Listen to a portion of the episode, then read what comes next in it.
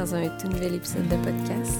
Le podcast qui, je l'espère, va t'inspirer à créer ton bien-être intérieur, prendre le contrôle de ta vie et vivre la vie qui t'inspire. Aujourd'hui, j'ai envie de parler avec vous de la responsabilité qu'on a sur notre bien-être et sur nos actions.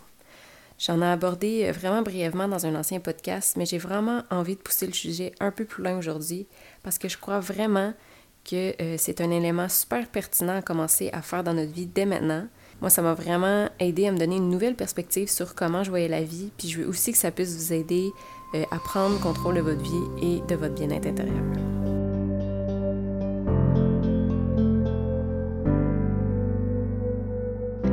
Souvent, on pense que la vie nous en veut, euh, qu'elle met seulement sur notre chemin des éléments négatifs, que tout va mal dans notre vie, euh, qu'on n'est pas bien avec nous-mêmes on pense souvent qu'une fois qu'on est embarqué dans cette spirale de malheur, qu'on peut juste pas s'en sortir. Parce que souvent, on pense qu'on n'a juste pas de pouvoir sur la situation qui se passe dans notre vie. On pense qu'on est pris là, puis qu'on va le rester longtemps.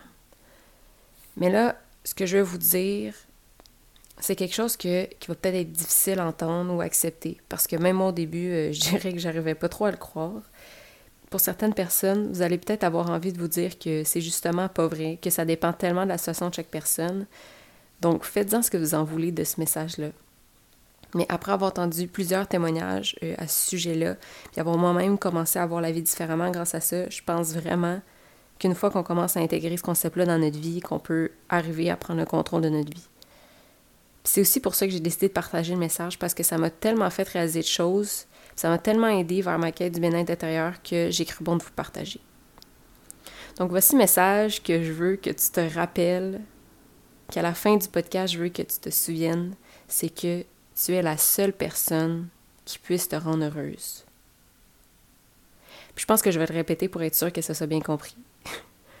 tu es la seule personne qui puisse te rendre heureuse. Et là, souvent, on se dit euh, non, mais quand je suis avec mes amis, avec mon copain, avec mes parents, euh, je suis vraiment heureuse. Oui, effectivement, euh, passer du temps avec des gens qu'on aime, ça nous rend heureux mais c'est momentané. C'est un état de bien-être temporaire parce que tu ne vas pas passer 24 heures sur 24 de ton temps avec ces personnes-là. Bon, c'est sûr qu'en confinement en ce moment, c'est peut-être un peu différent. Sauf que toi, par contre, tu vas vraiment passer 24 heures par jour avec toi-même, et ce pendant 90 ans. Fait que je veux juste que tu comprennes que si t'es pas heureux ou heureuse avec toi-même, peut-être que justement, c'est bien que tu écoutes le podcast jusqu'à la fin parce que je suis sûre que ça va pouvoir t'aider. Parce que c'est pas la faute des autres s'il y a un événement négatif dans ta vie. C'est pas la faute des autres si t'es pas heureuse. C'est pas la faute des autres si t'es négative. C'est pas la faute des autres non plus si t'es pas de bonne humeur. Et en fait, trop souvent, on a tendance justement à dire que c'est à cause de telle ou telle personne qu'on n'est pas heureux ou de tel événement. Mais en fait, on est les seuls responsables de notre bien-être et malheureusement aussi de notre mal-être. C'est peut-être dur à entendre puis à voir aussi comment ça peut vraiment s'appliquer dans notre vie.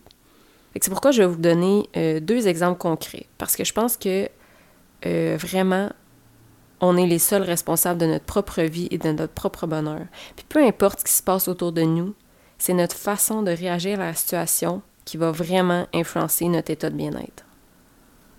Donc avant de chialer sur quelque chose, demandez-vous, est-ce que je peux changer la situation? Est-ce que je peux faire quelque chose pour que ça soit différent?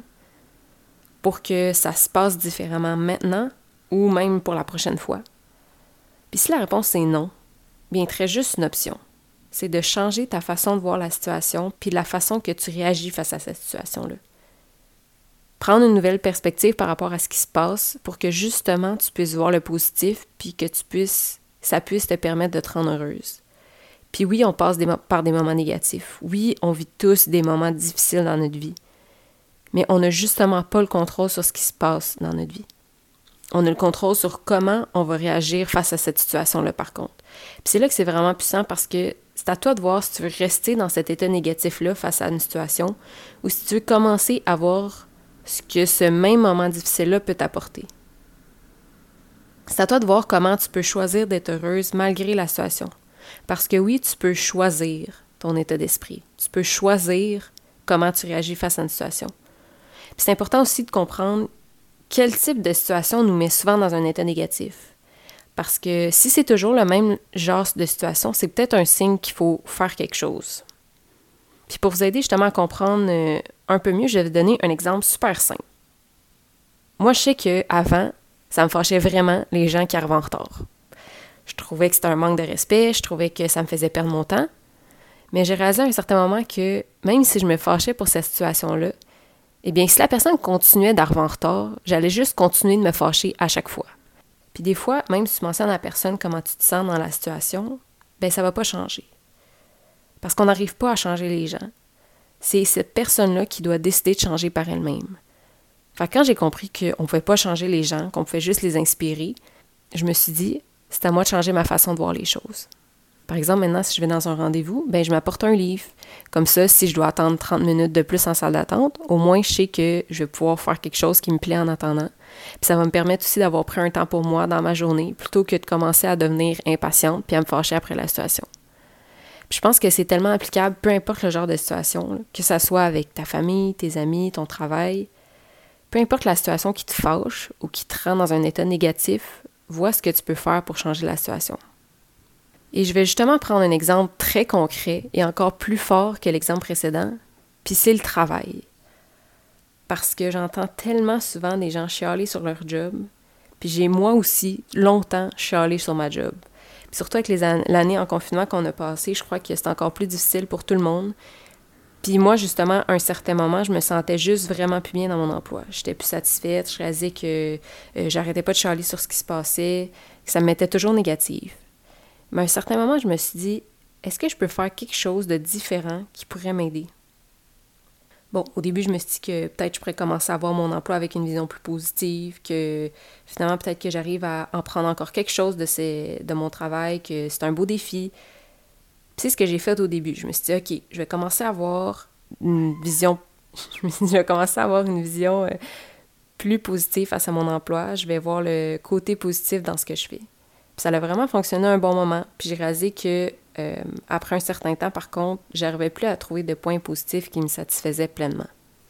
Donc là, je me suis demandé euh, est-ce que je pourrais changer autre chose?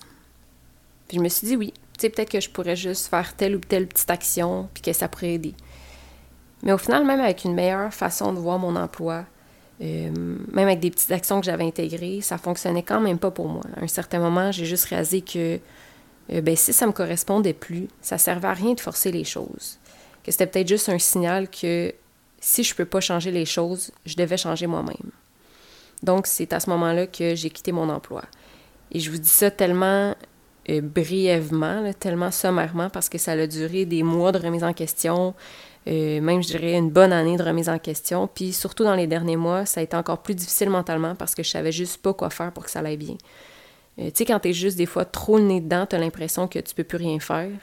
Mais justement, quand j'ai compris que si tu peux pas changer la situation actuelle, c'est à toi de changer, ben c'est là que j'ai compris, c'est là que mon cœur me disait tout simplement change d'emploi. Puis des fois, en fait, on doit tout simplement prendre un peu de recul face à la situation, puis essayer de se détacher de cette situation-là, justement, pour arriver à voir ce qui est le mieux pour nous. Euh, pour certains, juste de se demander c'est quoi qui est positif dans leur travail, de se demander pourquoi qu'à la base ils appréciaient leur travail puis qu'ils ont décidé de, prendre cet emploi-là, mais des fois ils arrivent à reconnecter avec ce qu'ils apprécient vraiment. ça, leur donne un, ça leur redonne un sens puis tout va mieux après. Donc des fois, il faut juste être capable de s'arrêter un moment, de prendre un recul, de prendre une pause et de voir, en fait, si tu te sens pas bien dans la situation, qu'est-ce que tu peux faire pour mieux aller? Parce que définitivement, il n'y a personne qui va changer les choses à ta place. Il y a juste toi qui peux décider de ton état d'esprit et de ton bonheur. Donc des fois, on pense qu'il n'y a rien de positif aussi, mais cherche plus loin parce que sûrement que le positif va être que ça t'a permis d'apprendre quelque chose sur toi, puis que ça te permet d'évoluer puis de grandir. Alors j'espère que ces exemples-là vont vous avoir permis de un peu mieux comment euh, vous allez pouvoir commencer à prendre la responsabilité de votre bien-être. Parce que c'est comme ça qu'on peut vraiment prendre le contrôle de notre vie puis vivre une vie plus épanouie.